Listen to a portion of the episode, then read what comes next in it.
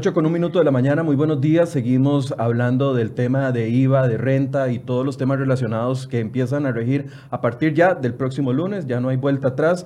Próximo lunes vamos a estar con el IVA y las nuevas reglas que eh, aplican con, con, respecto al tema de renta. Y por eso hemos habilitado una sesión más de preguntas y respuestas porque nos han llegado no, no algunas, sino decenas de decenas de preguntas y por eso hemos tratado de traer acá a los mejores expertos para que les respondan los casos particulares y en esta ocasión no es la excepción. Nos acompaña doña Carla Kogi de la firma Deloitte para poder avanzar y conversar y eh, responderles a ustedes las preguntas que tengan y que nos hayan enviado. Buenos días, doña Carla, gracias por estar acá. Un placer, buenos días. Lo primero que quiero preguntarle es con respecto a la moratoria que ya se comienza a manejar en el tema de impuestos, una iniciativa del diputado Pablo Heriberto Abarca que ya fue respaldada incluso por eh, eh, algunas autoridades de gobierno que lo ven con buenos ojos. ¿Cómo ve usted esta situación de una posible moratoria de tres meses para el tema de intereses y multas? Vamos a ver, entre tanta cosa que hemos pasado, ¿verdad? Y, el vendaval de de reglamentos y demás que, se han venido publicando pues recientemente. Vendaval tardío. Tardío, exactamente. Este, es lo mínimo yo creo que, Hacienda podría hacer por el contribuyente. De una u otra forma, el tema de la empatía con el contribuyente es muy, importante muy importante en este, en este inicio. Em, ayer doña Rocío Aguilar, ministra de Hacienda, pues dio declaraciones al respecto sobre el proyecto de ley que si bien es cierto, tiene que pasar todo el proceso legislativo, este, esperemos que, de una u otra forma entre por vía rápida y se acelere. Eh, es una buena noticia para el contribuyente. Mientras nos llegamos y acomodamos a lo que nos vamos a enfrentar ahora a partir del primero de julio, ¿verdad? A sabiendas que todavía ni siquiera tenemos formularios, o sea, todavía hay muchas cosas nuevas para el contribuyente que no las sabemos. Em, que las habían prometido para esta semana y final, bueno, hasta miércoles muy avanzada la tarde, casi noche, tuvimos el reglamento de renta, que ayer era casi que imposible analizarlo en la mañana porque no, no, no existía, la gente apenas estaba empezando a leerlo y además un reglamento de más de 300 páginas. Sí, el, el miércoles se publicaron tres reglamentos, el de renta, el del régimen simplificado y el de comprobantes electrónicos. Y como bien lo indicas, al cierre de la tarde, más o menos a las 5 de la tarde, se publican, donde eh, la capacidad de reacción del contribuyente para analizarlo y entenderlo y asimilarlo es muy poca. O sea, es prácticamente a dos días de la entrada en vigencia este, que se publican los reglamentos. Todavía tenemos información pendiente. Y ¿Qué está pendiente, doña Carla? Para mí importante, tal vez por, por mi información eh, de contadora, son las declaraciones y más que todo la declaración del impuesto al valor agregado, no tanto la de renta, pero la declaración del impuesto al valor agregado para mí es fundamental. ¿Por qué? Porque si bien es cierto esa declaración, la primera hay que presentarla a partir hasta el, del, hasta el 15 de agosto, eh, lo cierto es que todos los profesionales liberales en su vida han visto un formulario de, de, impuesto al valor agregado. No sabemos el nivel de detalle que la Administración Tributaria nos va a solicitar en esa declaración.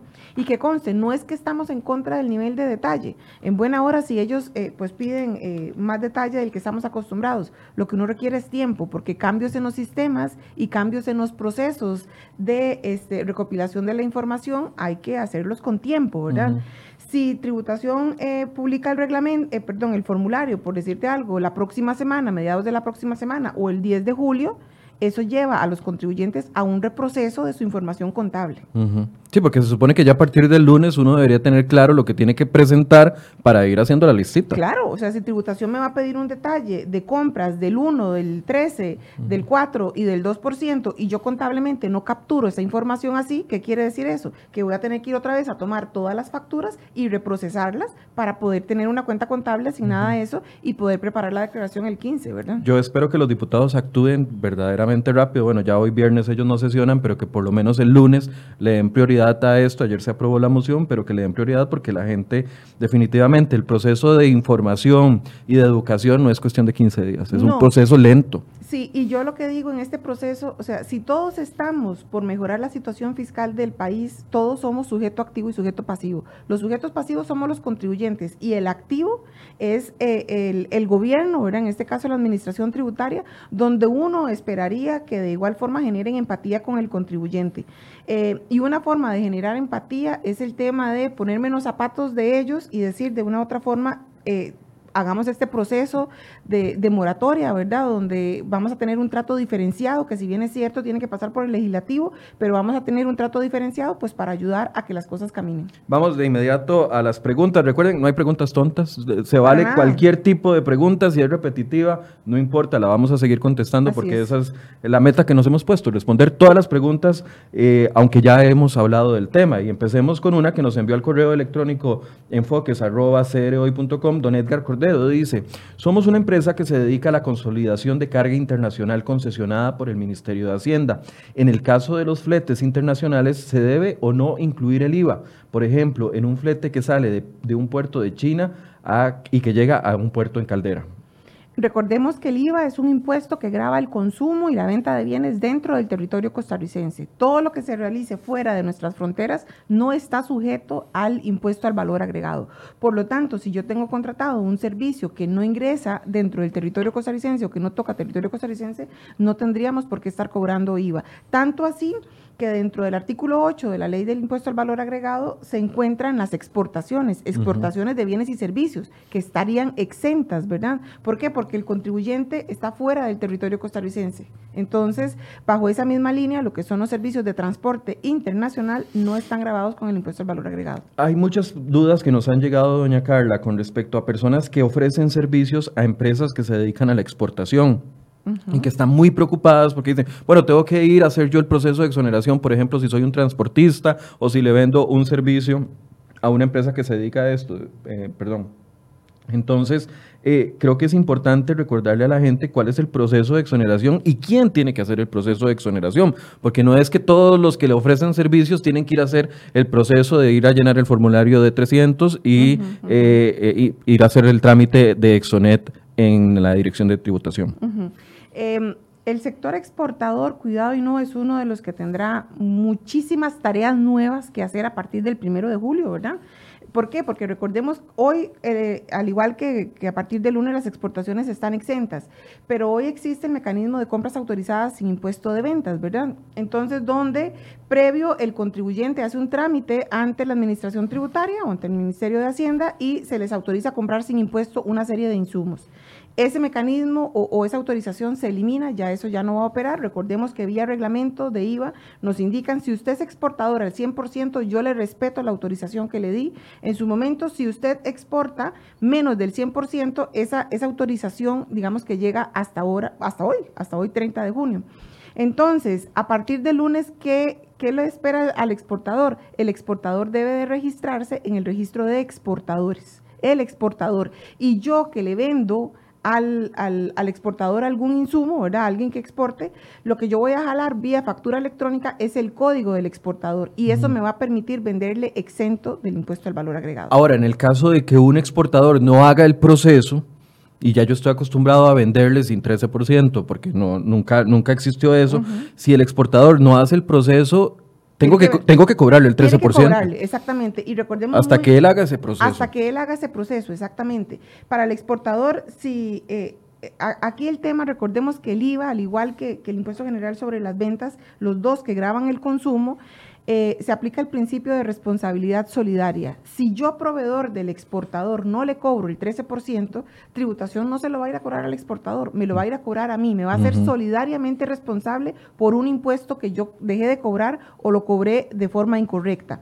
Entonces, si yo no tengo ese código de exportador para poder facturarle exento, apliquen el 13%, si no tributación, en una eventual fiscalización, les cobrará a ustedes el impuesto más los intereses y la mora y todo lo que eso signifique, ¿verdad? Sí, y no es que el transportista tiene que ir a hacer el trámite por el exportador, no, es el exportador. Exactamente, exactamente. Dice Danilo Jiménez, sí señor, porque dice, pregunta de sí o no, vamos a intentar que sea de sí o no.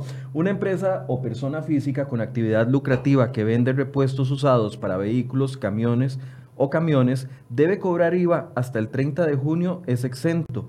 Y de ser así, ¿cuál sería la base imponible? Ok, recordemos que para bienes usados hay todo un capítulo en, la ley del, impuesto al valor agregado que se llega a desarrollar más aún en el reglamento. Sí hay que cobrar IVA y hay tres métodos para el cálculo de ese impuesto al valor agregado. Ahí está la respuesta. No fue decidido, no, pero es que hay que explicarlo. Es Hay que explicarlo claramente. Dani Blanco dice, importamos y vendemos insumos hospitalarios a la Caja Costarricense del Seguro Social. Supuestamente los medicamentos van con el 2%. Hacienda va a publicar un listado oficial y a esta hora no lo ha hecho. Aplicamos esa tarifa aunque aún no esté el listado. Si, si se le vende a la caja, la caja no va con el 2, va exenta, la caja está exenta. No hay que esperar a que publiquen No, la ese caja listado. va a seguir exenta, exactamente. Ok, si el, si Perdón, el- caja y las municipalidades. y Cruz Roja, me parece. ¿no? Sí, la Cruz Roja también. Pero caja y municipalidades están exentas junto con la Cruz Roja. Dice Tracy Hernández, las membresías como PriceMart van a estar, eh, van a tener que pagar impuestos. Sí van a tener que pagar impuestos, el 13%. 13%, ok. Y con respecto a los ahorros, pagarán, dice Cheryl López. No, el ahorro no está sujeto al impuesto al valor agregado. Creo que ahí lo Ni que... tampoco Ajá. a la retención. Si es una cuenta de ahorros, tampoco lleva la retención del 15% sobre los intereses. Eso es lo que le iba a decir. ¿En qué casos aplica la retención de 15% Cuando yo- sobre intereses? Cuando yo tengo un título valor y hago una inversión, este, ahí sí está sujeto, cuando no es una cuenta de ahorros, sino que es una inversión, tengo un certificado a plazo, ¿verdad? sea un mes o a un año, ahí sí me aplica la retención del 15%. Los que nos han visto estos días, van- voy a usar el mismo ejemplo de los últimos tres días, pero no importa, porque es, es necesario hacerlo trata. paso a paso. Si usted tiene un millón de colones en su cuenta de corriente o su cuenta de ahorros y los tiene ahí, va recibiendo el interés poquito que va recibiendo, ese interés no va a sufrir ningún tipo de cambio. Pero si agarra ese millón de colones y lo mete en un certificado a plazo por seis meses, cuando le el banco le vaya a devolver, no le va a cobrar solo 8% como estaba hasta ahora, sino que Un 15%. un 15%. Ok, eso es importante que lo tengamos clarísimo. Dice Yesenia Argeñal. Tengo la siguiente consulta. Tengo que aplicar el IVA si presto servicios profesionales a una empresa que está fuera de Costa Rica y el servicio se brinda para Centroamérica. El servicio lo facturo una vez al mes. Gracias, Yesenia, por la pregunta. No, Yesenia, eh, recordemos que eso es exportación de servicio a una, a una empresa no domiciliada en Costa Rica. Las exportaciones de servicios y de bienes no están sujetas con el 13%. Ok, ahí está la respuesta. Rafael Saborido, ¿es obligado tener datáfono en un comercio o solo ofrecer un medio electrónico alternativo como transferencia bancaria o simple móvil? ¿Es más que suficiente para evitar que me hagan una multa? Eh, la tendencia es a que todos migremos al tema de, de utilizar tarjeta de crédito de débito, ¿verdad? Pero se habla también de transferencias electrónicas. Lo que Hacienda se quiere asegurar es trazabilidad de la información. Y para ellos la trazabilidad de la información se da en el tanto una institución financiera eh, intervenga en el proceso. Entonces, sea por eh, uso de datáfono o sea por transferencia electrónica, va a haber trazabilidad en caso de una fiscalización. Por ejemplo, yo tengo un salón de belleza pequeñito, solo yo corto pelo y cobro, no sé, 5 mil, 6 mil colones eh, por cada corte. No tengo datáfono. Le tengo que ofrecer a la persona, eh, creo que esto está en el, en, el, en el reglamento de factura electrónica, le tengo que ofrecer a la persona, no le, no le acepto tarjeta, pero le acepto transferencia. Y ahí no tendría la multa. Exactamente. Y le Porque niego la posibilidad de cualquiera de los dos, ahí sí me expongo. ahí me expongo a que mi cliente sea el que me denuncie, ¿verdad? Porque al final de cuentas yo consumidor soy el que tengo que hacer la denuncia, si no Hacienda no tiene forma de, de- de mapear el incumplimiento, ¿verdad? Entonces, si yo de una u otra forma siento que no se están respetando mis derechos como consumidor, soy yo el que hago la denuncia ante Hacienda, que en la página pues hay un espacio para eso, pero en el tanto a mí me den las diferentes opciones para poder hacer los pagos y entre esos transferencia electrónica no tendría problema. Entonces, don Rafael, si usted ofrece simple móvil o transferencia bancaria, no va- tiene riesgo de ser multado.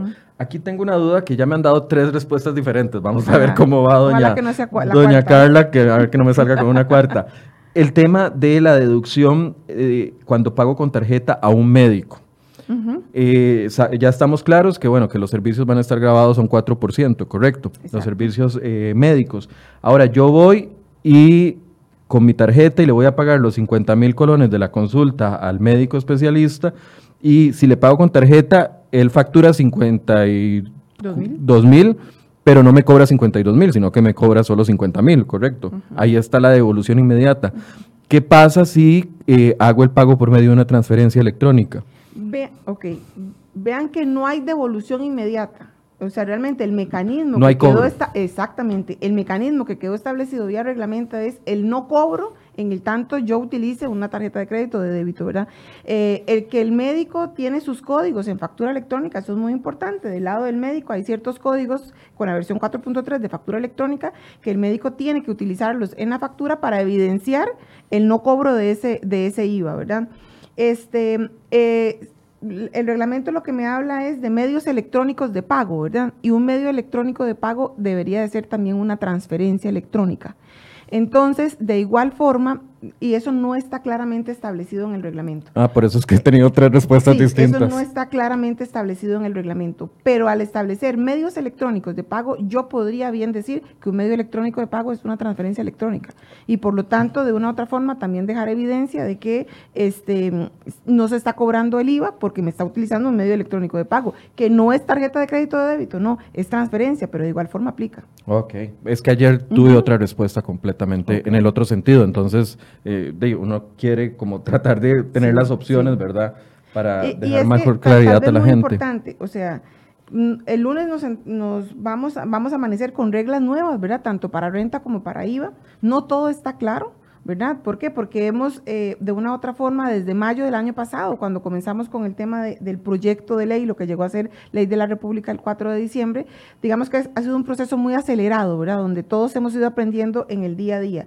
Eh, habrán cosas que no quedaron claras al 100%. Entonces nos tenemos que ir a analizar cuál es el objetivo de, esa regulación. El objetivo de la regulación de medios electrónicos de pago es la administración tributaria asegurarse trazabilidad. Como cuando hablamos del espíritu del legislador. Es básicamente ese mismo. ¿Cuál fue el espíritu del legislador con ese artículo? Ok. Pregunta sobre impuestos en el traspaso de bienes inmuebles nos manda don Antonio de Ángeles. Dice un punto muy poco claro es cuáles son los impuestos que va a pagar una sociedad que vende sus bienes inmobiliarios. Por ejemplo, una sociedad vende sus apartamentos no alquilados, adquiridos antes de la reforma. ¿Cuál impuesto es el que paga? ¿El 15% sobre la ganancia de capital o opcionalmente un 2.5% o el 30% considerado como una renta grabable?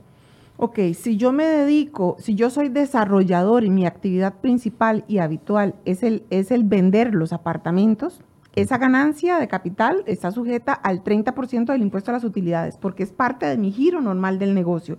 Recordemos que el nuevo capítulo 11 de ganancias de capital eh, me, va a me va a grabar aquellas ganancias cuyo bien no esté afecto a mi actividad económica. Entonces, un ejemplo, si yo, Carla Cogui, voy a vender un terreno, yo no me dedico a la venta de terrenos. Sobre la ganancia de esa venta del terreno, yo tributaría un 15% sobre la ganancia, no un 30%, porque no me dedico de forma habitual. En el caso del señor es un 30%. Dice doña Damaris, ¿cuál es el procedimiento para notificar a Hacienda de que quiero seguir en el régimen anterior porque tengo una persona en planilla? Me imagino que está hablando de rentas, de alquileres. Ajá. Este, doña Damaris, eh, eso, eso es fresquito, esto salió en el reglamento del, del, miércoles en la noche. Eh, lo que se dice es que a partir del primero de julio todos automáticamente. todos van a aparecer en el nuevo capítulo 11, todos los que se dediquen a alquilar van a aparecer en el régimen del 15. Y hay que notificarle a Hacienda por medio de una petición, ¿verdad? Eh, plantearle una petición de que yo me voy a pasar al otro, al otro régimen. Eh, no se dice cuál es el mecanismo, pero yo tendería a decir, y la prudencia aconseja, porque tenemos un mes para hacerlo, presentar una nota, si usted es de la masividad, atención al contribuyente, si usted es de grandes contribuyentes, preséntesela al gestor este, donde se dice que eh, usted cumple con las condiciones para poder migrar al régimen eh, de impuesto a las utilidades. Estamos hablando de las personas que se dedican a alquileres. Así es.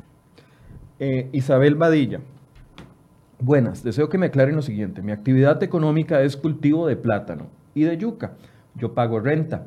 Debo pagar el 13% por las ventas de mi cultivo porque según he escuchado a los agricultores se les cobrará solo un 1% a partir del 1 de julio del 2020. Espero puedan contestarme porque estoy muy, muy, muy, muy preocupada ante esta duda. Ok. Con todo gusto. Este, plátano y yuca, ¿verdad? Plátano y yuca. Ok, son productos de canasta básica. Eh, en el tanto no sufran ningún proceso adicional. Digamos que él ya los va a vender frescos. Entonces, eh, estos están eh, dentro de la canasta básica y en efecto están grabados con un 1% a partir del 1 de julio del 2020. Todavía el, próximo lunes ella va a seguir vendiendo eso exento sin ningún impuesto. De aquí hasta julio del 2020. hasta julio del 2020 cobrará el 1% y si ella exporta una parte de su producción no tiene que cobrar IVA. Es únicamente por lo que venden en el mercado local y es un 1% porque está dentro de canasta básica. Entonces, doña Sonia Isabel Badilla no tiene que estar muy, muy, muy, muy preocupada porque todo, todo va a seguir igual para, en su caso porque los dos productos que usted vende están dentro de la canasta básica. Dice eh, Nancy, ¿cómo se hacen las facturas de compra para respaldar gastos o compras de negocios que están bajo el régimen simplificado o de otros que no estén obligados a dar factura electrónica?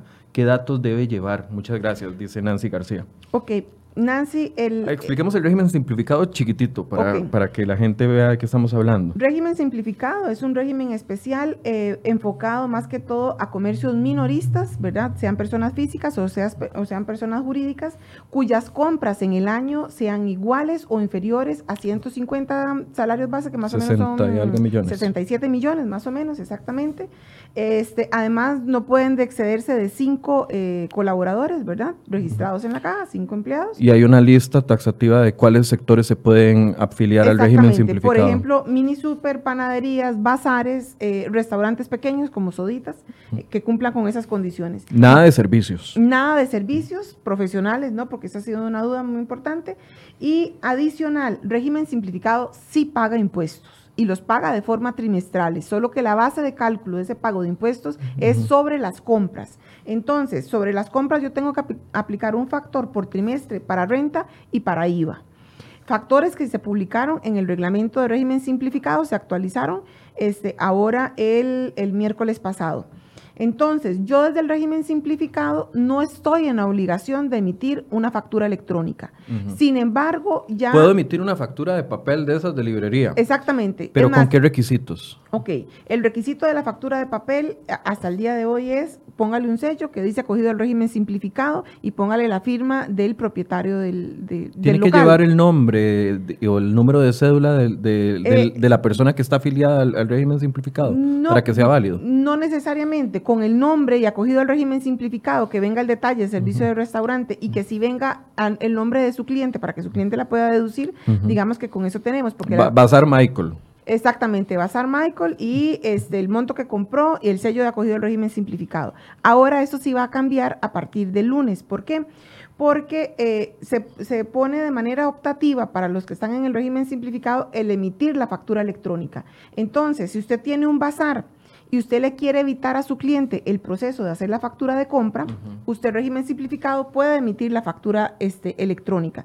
Y esto es muy importante. Con el sistema gratuito. Con el sistema gratuito de mi factura, exactamente, perfectamente lo pueden acceder ahí. ¿Por qué? Porque si yo voy y compro el régimen simplificado y yo necesito deducir ese gasto, yo, Carla, tengo que hacer una factura de compra. Y ahí estamos del otro lado, no del vendedor afiliado al régimen simplificado, sino del empresario que le compra a ese tipo de vendedor. Entonces, hemos visto que la reacción de los compradores, ¿verdad? Por decirlo así, los que están de este otro lado, es decir, bueno, ¿sabe que mejor ya yo no le compro el régimen simplificado? Porque eso significa un proceso adicional este, en... hacerle el trabajo a Hacienda. hacerle el trabajo a Hacienda emitiendo la factura de compra. De ahí que este, tendería yo a pensar que muchos que están hoy trabajando bajo el régimen simplificado van a comenzar a emitir comprobantes electrónicos. Ella además agregaba, mi sistema de facturación debe tener una herramienta para poder hacer eso. ¿O no? Solo el sistema de facturación normal, el básico. Eh, el básico y además, pero eso sí, si tiene que entrar al, tiene que utilizar un sistema de facturador electrónico para que se pueda pegar a la base de Hacienda, ¿verdad? El servidor de Hacienda y probablemente lo va a hacer por el sistema gratuito de mi factura, ¿verdad? sí, y ahí le respondemos la tercera pregunta, ¿cómo hago para subirlo a Hacienda? Si, si lo hace a través de mi factura, automáticamente quedaría. Exactamente, y no tiene ningún costo adicional, pues hay eh, muchísimos proveedores que pueden prestar el servicio con un costo adicional. Entonces, para, para la gente que tiene o que está afiliado al régimen simplificado, aunque es optativo, es una buena herramienta utilizar la factura electrónica porque así no se expone a perder a algunos compradores que verían mal hacer ese, ese paso ellos. Sí, más que todo se da en el tema de viáticos, ¿verdad? Donde es mucho por volumen. Entonces, eh, las empresas que dice que tienen una fuerza de ventas muy grande, que sus, sus vendedores están en la calle, la reacción es decir, no compren en una soda del régimen simplificado porque yo tengo que hacer un proceso adicional. Mi consejo para las empresas del régimen simplificado, de, de una u otra forma vayamos incluyendo eh, la emisión de la factura electrónica para así darle facilidad a mis clientes eh, y evitarles que ellos realicen un proceso adicional. Bien, eh, Johan dice, De previo agradezco este espacio y hacer las consultas. Tengo una y versa sobre un tema en el que no he leído ni escuchado nada al respecto. Es común en este país tener sociedades inactivas, es decir, aquellas que son depositarias de bienes, pero no, que no tienen una actividad lucrativa. Por ejemplo, cuando uno tiene una casa y la tiene inscrita a nombre de esa sociedad, como por ejemplo, bueno, puso el mismo ejemplo que yo puse, o el carro. En ese sentido, ¿cómo aplica la ley de fortalecimiento de las finanzas públicas los casos en el que el capital social del valor de los activos que tiene a su nombre? O dicho en otras palabras, ¿cuál es el tratamiento que se le debe dar a ese incremento patrimonial no justificado? Como por ejemplo, se construye, se constituye una sociedad con un capital de 10 mil colones, pero tiene activos, por ejemplo, una casa y un carro que valen 100 millones de colones eso puede pasar. las sociedades inactivas están hechas o en su momento se hicieron para la tenedura de un, de un activo o de un bien.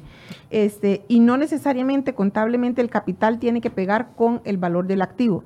La contabilidad es de partida doble. O sea, si yo compré el activo y hice un aporte de capital, el capital y el activo van a estar eh, iguales y va a ser el mismo monto. Pero perfectamente él se pudo haber endeudado para la compra del activo. Entonces, contablemente la contrapartida no es una, una, partida de capital, sino que es una partida de, de pasivo. Lo que sí debe de tener en cuenta es que sí tiene que justificarle ante Hacienda el origen de los fondos para la compra de ese activo, ¿verdad? Y que su contabilidad tiene que ser reflejo fiel de esa transacción. Entonces, contablemente yo voy a tener registrado la casa, que es el activo, y la contrapartida puede ser aportes de capital, capital social o una cuenta por pagar. Pero estas dos tienen que pegar. Ok. Ahí está la respuesta. Carolina Guadamos dice, hola, ¿los servicios profesionales van a pagar IVA? Sí, claro, Carolina, los servicios profesionales van a estar grabados con el 13% a partir del lunes. A partir del lunes, Carolina. Eh, Alberto, ayer nos hacían una pregunta antes de, para quedarnos en ese tema y nos decían, bueno, pero ¿qué requisitos tengo que tener para aplicar a un servicio profesional y lo hacía una persona que decía, bueno, por ejemplo, un servicio profesional de médico tiene que estar la persona colegiada, por ejemplo, pero hay otros servicios profesionales que no, no, exige la profesión estar colegiado, por ejemplo, los servicios eh, de comunicación, donde los periodistas no estamos obligados a estar colegiados, pero los médicos sí están obligados a estar colegiados. Entonces, ahí más bien depende de la actividad del origen de la actividad, ¿cierto? Sí, sí, depende. Para que sea válido. Sí, y hay N cantidad, o sea, un abanico inmenso de, servicios, ¿verdad? Perfectamente, eh, ustedes como periodistas no necesariamente tienen que estar eh, colegiados. Un maestro de ceremonias, que también hemos recibido, que como periodista pueden hacer ese tipo de, servicios, no necesariamente para fungir esa actividad tienen que estar colegiados. Hay ciertas em, eh, profesiones que sí requieren el ser colegiado si yo soy abogado, tengo que estar colegiado. Si yo soy contador público autorizado o contador privado, tengo que estar colegiado para ejercer mi actividad, ¿verdad? O mi profesión. Este, y obviamente que si yo soy médico, ¿verdad? ¿Quién más que regulados que los médicos? Si yo soy médico, pues tengo que estar colegiado. Eh, perfectamente puedo dar un servicio profesional. Eh, el tema de los periodistas que no están regulados, eh, si yo soy asesor financiero, no necesariamente tengo que estar colegiado. Hay un, hay un colegio de ciencias económicas, pero no es que me exige estar colegiado. Ok. Dice Susana Villalobos, si deseo vender mi carro y no estoy en ningún régimen porque soy asalariada, ¿hay algún inconveniente con el pago, con el IVA? Es decir, no es necesariamente ningún tipo de, tengo que hacer un tipo de factura electrónica o solo el traspaso del abogado. Con únicamente el traspaso del abogado. Y recordemos que cuando yo vendo mi carro, eh, tengo el carro, lo voy a vender aquí a un tercero, como, el, como esa, esa venta está sujeta al impuesto al traspaso, ahí no aplica IVA. Dice Melania Rea, Airbnb va a pagar el IVA. Eso va a pagarlo. esos son servicios transfronterizos. Pero, no, el lunes. Exactamente, pero no el lunes. Eh, estaríamos, digamos que supeditada la entrada en vigencia de esa retención una vez que Hacienda publique el listado de proveedores y a partir de ese momento tenemos un mes adicional. Por ejemplo, entonces el lunes Netflix no, no, si usted le cae el, cobro la, de, casualidad de la primera semana de julio, Netflix no le va a rebajar más, ni Spotify, Airbnb eh, Uber ni siquiera me atrevo a mencionarlo porque yo no sé ni... ahí sí me declaro completamente... Pero digamos que todos esos servicios que, compramos por medio de una plataforma de internet, el lunes van a seguir el, eh, digamos, curso normal. el curso normal. Mm. Es a partir de que Hacienda publique la lista de proveedores y un mes después que pues nos van a comenzar a retener el 13%. Don Carlos Vargas había dicho que esperaba que a finales de julio estuviera esa lista, entonces hay que ver qué, qué va a suceder con ese tema. Si me dedico a vender productos de canasta básica a empresa privada, tengo claro que pagará el 1% hasta el 2020, pero igualmente debo presentar la declaración a partir del próximo mes o debo presentar el impuesto en cero.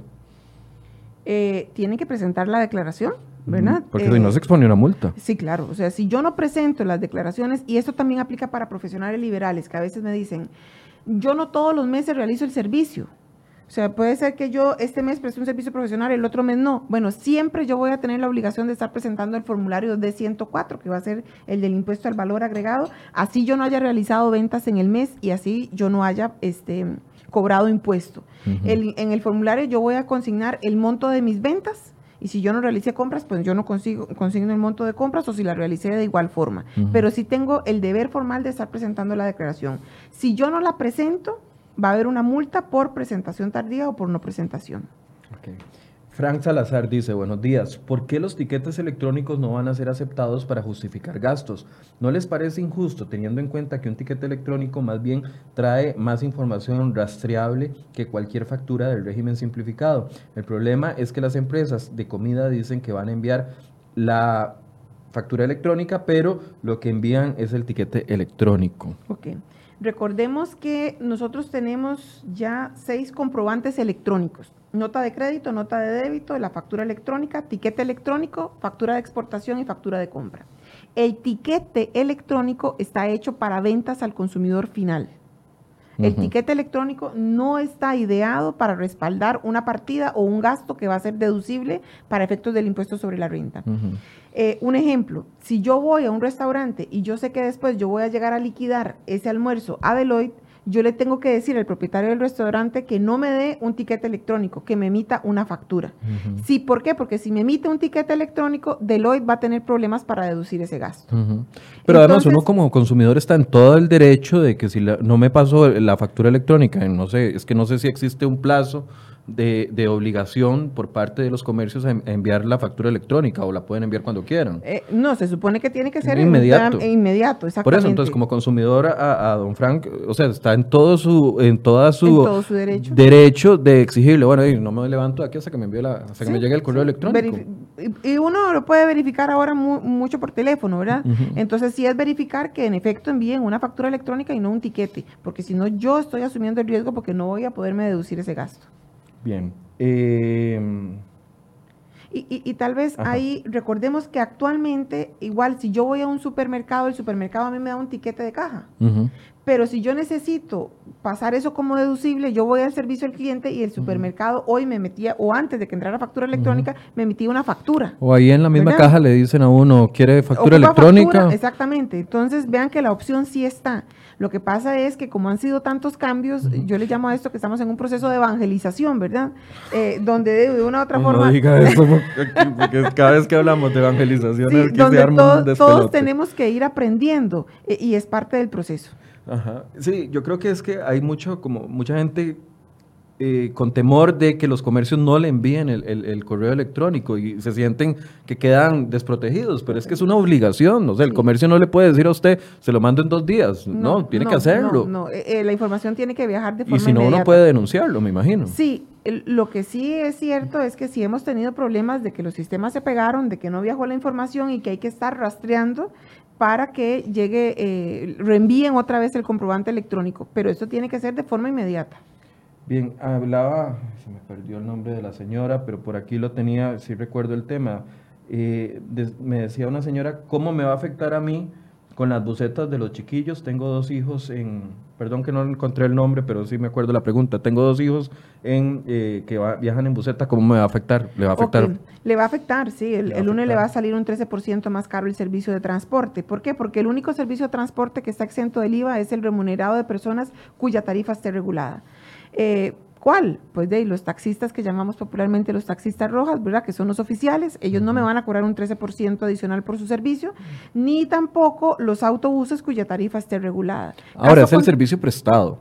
Sí, A ver, no es que el lunes le van a meter el servicio de, de junio y le van a cobrar 13% porque ese, ese servicio estaba exento hasta, está exento hasta, el domingo. Bueno, hasta el domingo, exactamente. Es el servicio que se va a prestar a partir del primero de julio en adelante. Ahí sí me van a cobrar el, el monto que me cobraban inicialmente, pongamos 100 mil colones más el 13% correspondiente al valor sí, agregado. sí le va a afectar a la señora eh, Sí, claro. eso. Y en el caso de los que se dedican a transporte de turismo, que es una, una duda muy frecuente, Ok, los, porque como está el sector turismo exonerado en algunas cosas. eh, el sector turismo tiene un transitorio, ¿verdad? Donde no es que está exonerado, sino que va a pagar o va a entrar en forma gradual a pagar el IVA.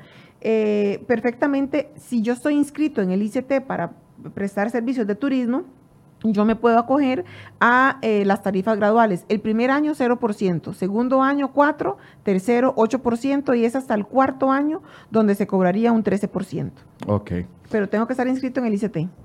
Ajá, correcto. Es, es igual que con el tema de los alquileres, ¿verdad? Que mucha gente dice, bueno, es que yo soy micro y pequeña empresa, entonces me pago un local de 500 mil colones, automáticamente estoy exonerado. No, hay que ir a inscribirse, o el tema de lo- del agro también, ¿verdad? Sí. Está dentro de eso. Recordemos que eh, un procedimiento nuevo eh, y sobre el cual nos tenemos que volver especialistas es en el manejo de la herramienta de Exonet.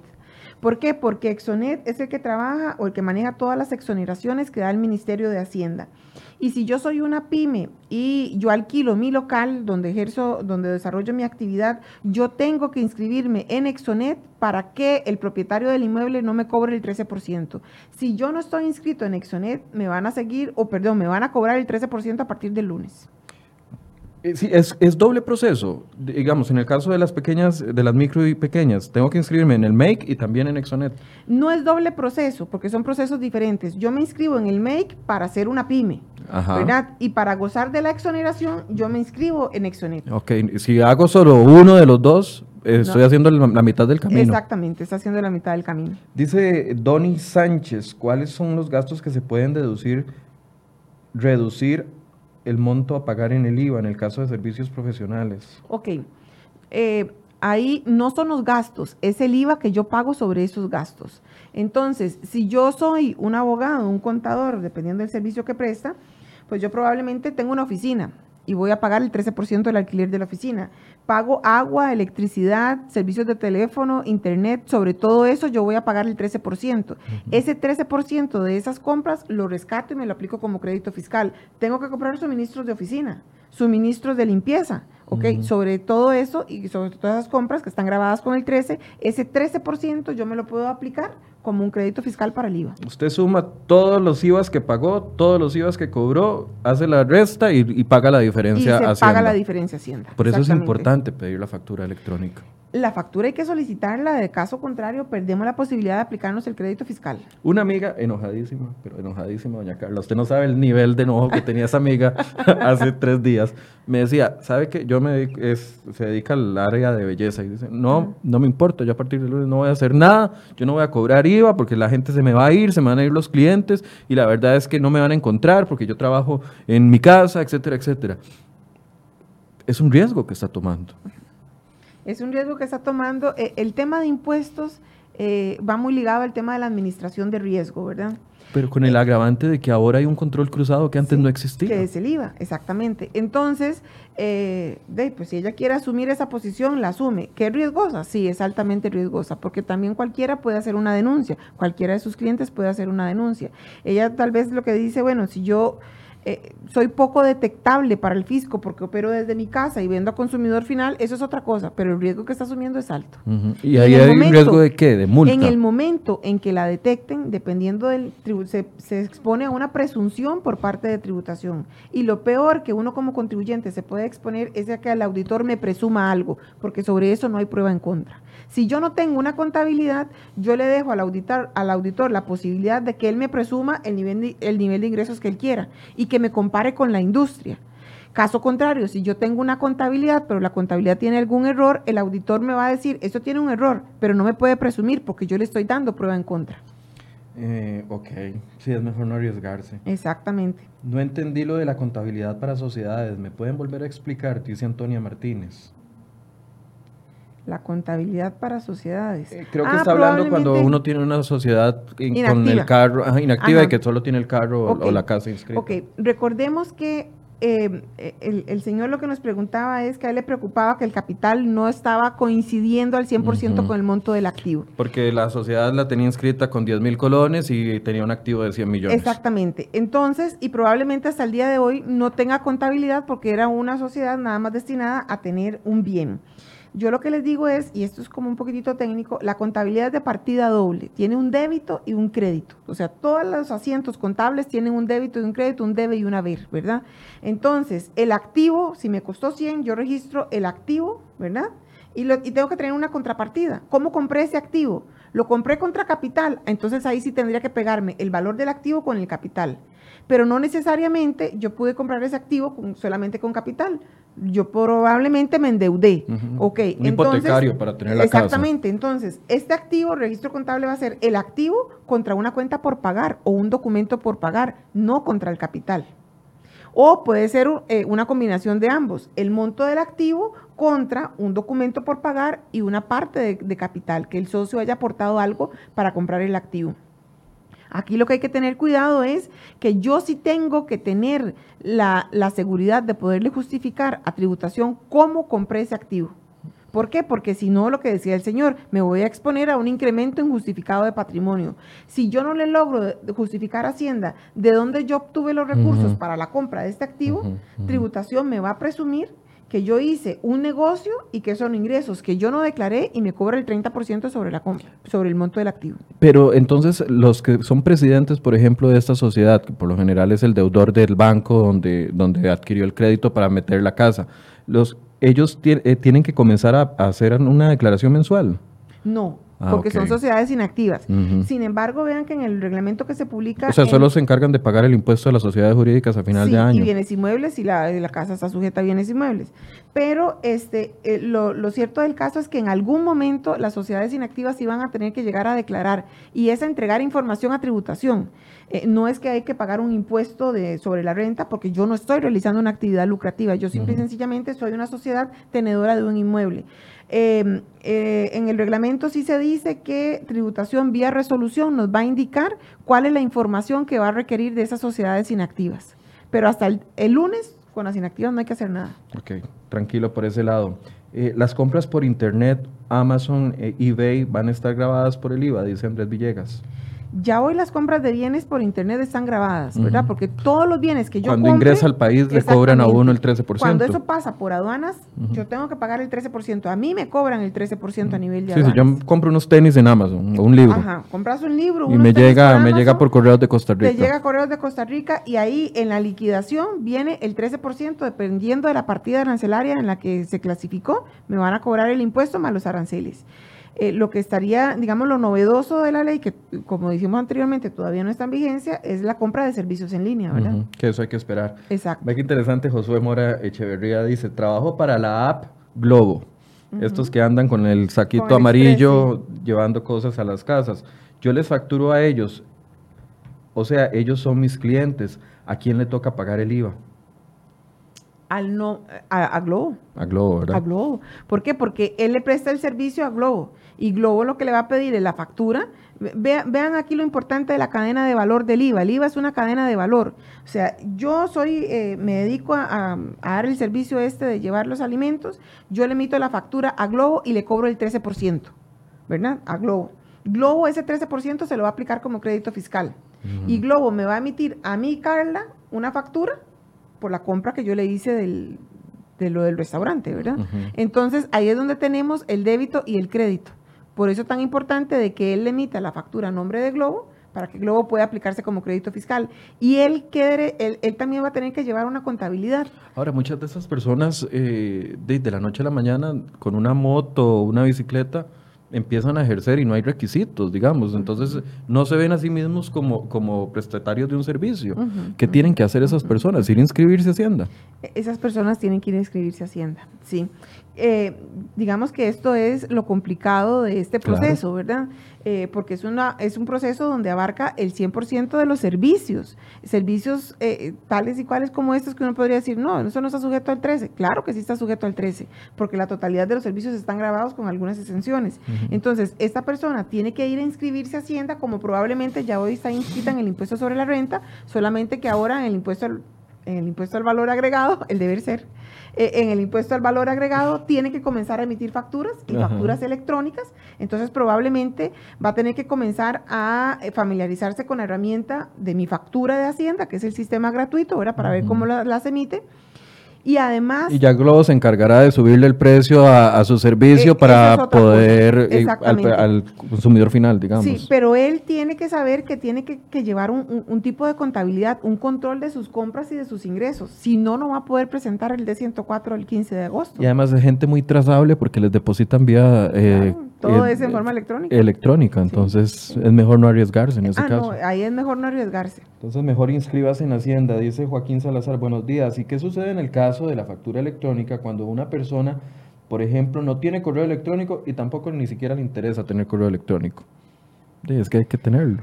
Em, bueno, igual la factura electrónica uno la puede pedir, que, le, si yo soy consumidor final, ¿verdad? Probablemente él se está refiriendo a consumidor final. Y sí. Aquí, y, eh, sí, y aquí el vivo ejemplo, em, yo siempre digo, dice, mi mamá va a hacer una compra y ella le piden un correo electrónico, ella no va a saber cuál correo electrónico dar, porque ella no tiene una cuenta de correo electrónico.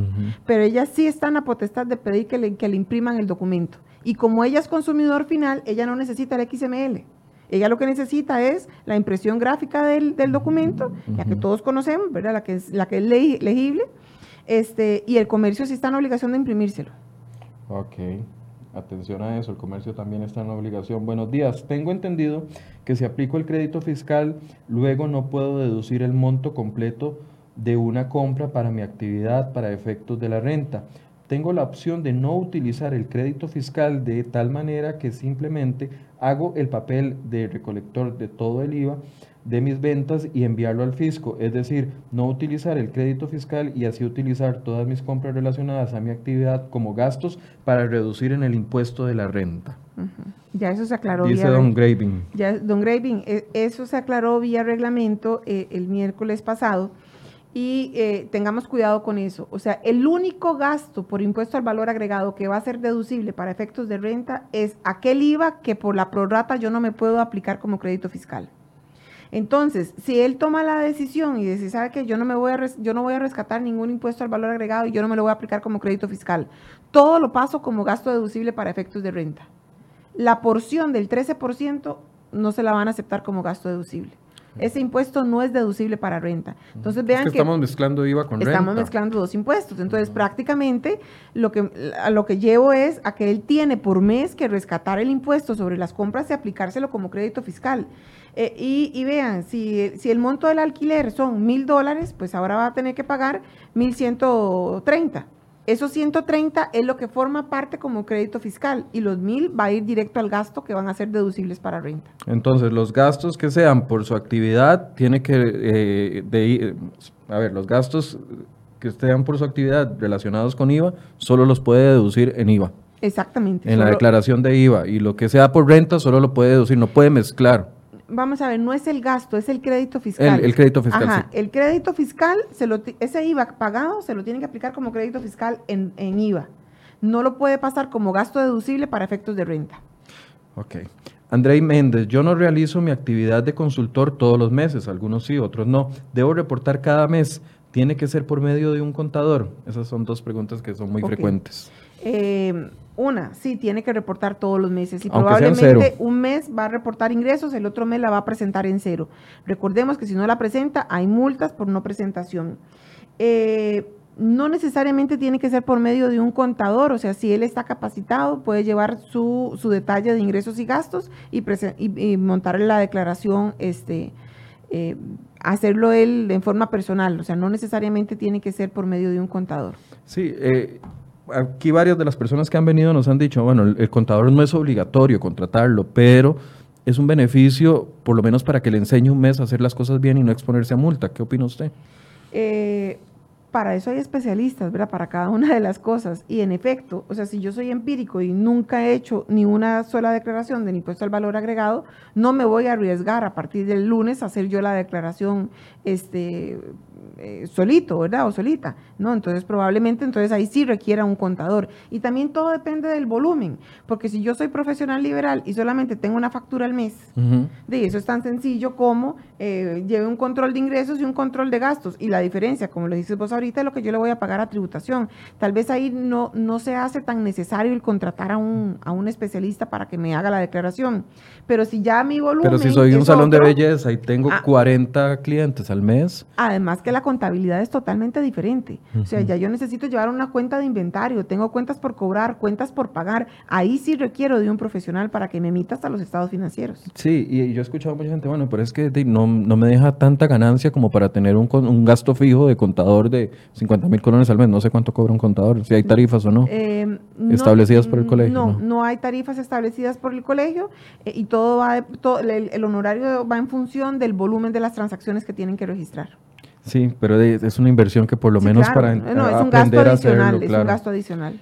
Dice Hernán Fallas, una pregunta. Yo tengo un negocio y sé que mi problema lo tienen muchas otras empresas.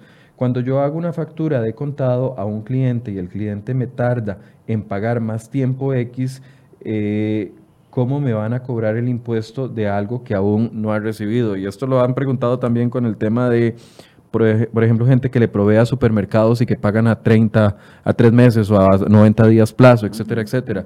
La gente se pregunta, si yo hice la factura en julio y me van a pagar hasta septiembre, ¿quién paga ese 13%?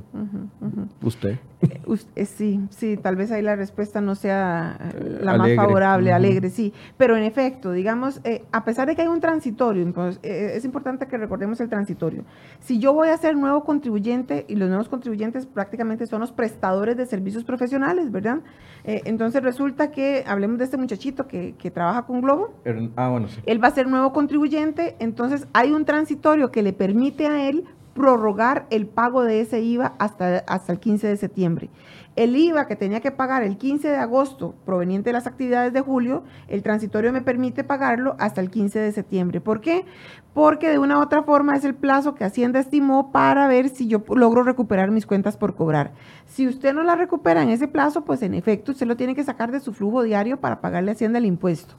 Em, y ese, digamos que es una de las cosas a las que los contribuyentes nos tenemos que acostumbrar, indistintamente de la recuperación de mi cuenta por cobrar, de cuando me pague a mí mi cliente, yo los 15 de cada mes le tengo que enterar al fisco el impuesto que yo facturé. Y, recalco facturé porque no necesariamente lo, he cobrado. Lo cobré. Exactamente. ¿Y el transitorio aplica hasta septiembre? Hasta septiembre. es únicamente tres meses. Ojalá que eh, los, los que compran este tipo de servicios y, eh, pagan a, plazos que sean un poquito más benevolentes con la gente, ¿verdad? Para que no tenga que sacar de su propio bolsillo el IVA que va a recuperar hasta dentro de dos o tres meses. Sí, porque recordemos que políticas de crédito tenemos desde 30 días, 60 y 90 días, ¿verdad? Entonces, si yo soy eh, un pequeño contribuyente, ¿verdad? Una pyme, pues eso me va a golpear mucho porque es mi flujo diario el que se va a ver afectado. ¿Y si me arriesgo a no hacer la factura todavía? Qué complicado. Probablemente no me paguen nada eh, más. Sí, no, y es que recordemos que el hecho generador se da cuando se facture, preste el servicio o el bien lo que suceda primero, ¿verdad? Entonces ahí podríamos tener un riesgo fiscal. Doña Carla, un cierre para la gente que está tan preocupada por lo que va a pasar el lunes. Eh, vamos a ver, yo creo que a nivel de país esto se, lo esperábamos, era necesario un tema de reforma fiscal. Eh, yo sé que han sido muchos cambios eh, pues muy juntos y seguidos, comprobantes electrónicos, eh, el tema del IVA, el tema de renta, todavía seguimos con el tema de comprobantes electrónicos, viene registro de accionistas, o sea, han sido muchísimas, muchísimas cosas. Em, yo lo que les digo es esto lo teníamos que afrontar y nosotros desde este lado como contribuyentes ocupémonos en la medida de lo posible por enterarnos cómo es que tenemos que hacer las cosas de la mejor forma. Tratemos de cumplir en tiempo con todas las obligaciones que, esto significa eh, para así de una, de una u otra forma disminuir el riesgo de este, alguna multa. Y eh, yo llamaría a a cuidado y no a la tranquilidad, ¿verdad? Este, ¿Por qué? Porque de una u otra forma no nos podemos alertar. Esto ya lo tenemos eh, y entra en vigencia a partir del lunes. Nosotros como contribuyentes eh, lo que tenemos que ir también es creando un tema de cultura tributaria ejerzamos de una u otra forma como ciudadanos y como consumidores finales eh, el, derecho de solicitar la factura. Recordemos que en el tanto todos paguemos impuestos, nos vamos a ver beneficiados todos, ¿verdad?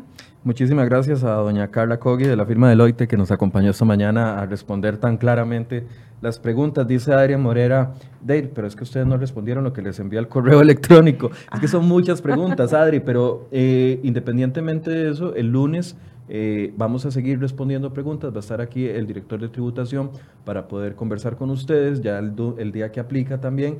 Y eh, la pregunta que usted nos envió se la vamos a hacer el lunes y vamos a seguir habilitando los que sean necesarios, los programas que sean necesarios para poder responder todas las preguntas que nos han llegado. Muchas gracias a doña Carla, gracias a ustedes por acompañarnos y en unos cinco minutos nos vamos a estar conectando de nuevo. Ya está acá el ministro de Educación, don Edgar Mora, para hablar sobre la situación que se está viviendo en las protestas estudiantiles y sobre su renuncia. ¿Por qué él no renuncia? ¿Por qué no se va? Él lo va a responder en algunos minutos acá en Enfoques, así que los invito a que se conecten en unos cinco minutos con nosotros de nuevo. Buenos días.